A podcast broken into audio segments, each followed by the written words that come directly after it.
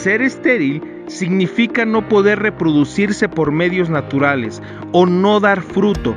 Pero si Dios ha dado una palabra, si Dios ha dado una promesa, eso no es un obstáculo, eso no es una barrera. Sara recibió fuerza y aún dio a luz fuera del tiempo. Cuando nos enfocamos en su fidelidad, nada es un obstáculo.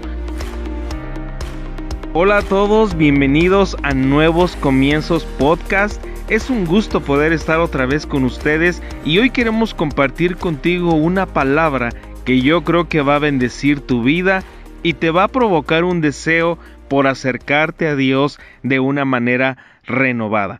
En 2 de Corintios capítulo 1 versículo 18 al 20 dice: Mas como Dios es fiel, nuestra palabra a vosotros no es sí y no porque el Hijo de Dios, Jesucristo, que entre vosotros ha sido predicado por nosotros, por mí, Silvano y Timoteo, no ha sido sí y no, mas ha sido sí en él, porque todas las promesas de Dios son en él sí y en él amén, por medio de nosotros, para la gloria de Dios.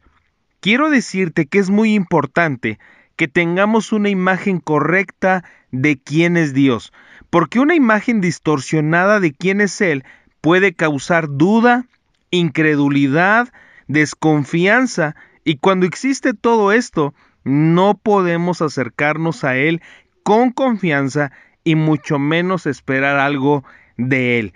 Cristo, a quien nosotros anunciamos, dice el apóstol Pablo, no es sí y no. O en otras palabras, Cristo no es a lo mejor, quizá, o primero debes, primero deja, primero haz, primero haz esto o aquello, o ve y viene. No, el apóstol Pablo dice, mas ha sido sí en él. Cuando tú y yo nos acercamos a Dios y conocemos todo lo que Él promete, en Jesús es sí y no un quizás o un tal vez. ¿Por qué puede asegurar Pablo esto? Porque él mismo dice, mas como Dios es fiel. Esta es la imagen correcta que tú y yo debemos tener de Dios. Él es fiel. Porque los hombres dicen cosas, hacen promesas en el gobierno, en la escuela, en el trabajo, y por diversas razones su palabra no se cumple o lo hacen a medias o incluso interponen condiciones para llevarla a cabo. Pero Pablo nos dice, Dios es fiel y todas sus promesas son sí y amén. Jesús es la seguridad, es el sello, es la confirmación de que Dios cumple lo que promete. Por medio de Él, por medio de Jesús, es que podemos ver el cumplimiento y la realización de todo lo que Dios nos ha hablado. Hebreos 11.1 es pues la fe la certeza de lo que se espera, la convicción de lo que no se ve. Cuando tú y yo podemos ver, aceptar y creer que Dios es fiel, nuestra respuesta natural será fe. Responderemos con fe a todo lo que Él dice. Romanos 10, 17. Así que la fe es por el oír y el oír por la palabra de Dios. Ahora las palabras de Dios, cuando sabemos que Él es fiel, tienen peso, tienen importancia, tienen relevancia. ¿Por qué? Porque sabemos que vienen de alguien que cumple, que realiza, que puede, que no miente.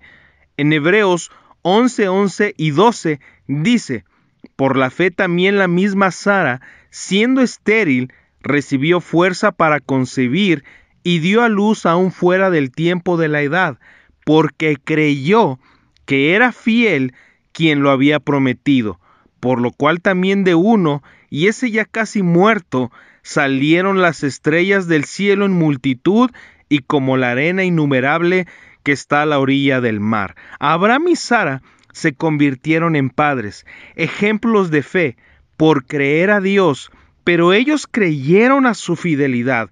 Cuando tú y yo podemos confiar en la fidelidad de Dios como lo hizo Abraham y Sara, la esterilidad nunca será un obstáculo. Ser estéril significa no poder reproducirse por medios naturales o no dar fruto. Pero si Dios ha dado una palabra, si Dios ha dado una promesa, eso no es un obstáculo, eso no es una barrera. Sara recibió fuerza y aún dio a luz fuera del tiempo. Quizá por todo lo que pueda estar pasando a tu alrededor, en tu trabajo, en el gobierno, en tu matrimonio, la contingencia de salud, pienses que ya no hay más, que no hay fruto, que ya no es tiempo, que ya no hay oportunidad, pero Dios nos está llamando, al igual que Sara, al igual que Abraham, a un nuevo comienzo, a un comienzo en Él, a un comienzo en su fidelidad. Cuando nos enfocamos en su fidelidad, nada es un obstáculo. Para nosotros, tal vez, pero no para Él. Así que tú vas a tener trabajo, tú vas a tener ventas, tú te vas a multiplicar, tú tendrás, tú vas a lograr, tú vas a ir adelante, tú eres sano, tu familia va a salir a flote. ¿Y qué pasó con Abraham?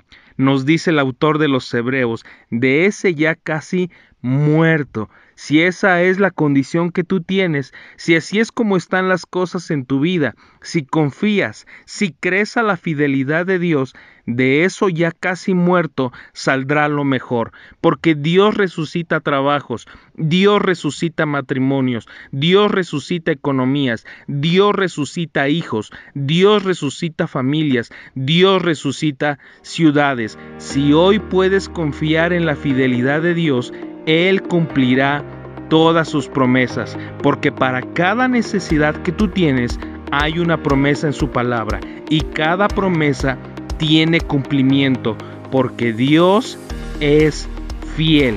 Así que ya no comiences desde tu necesidad, comienza en la fidelidad de Dios.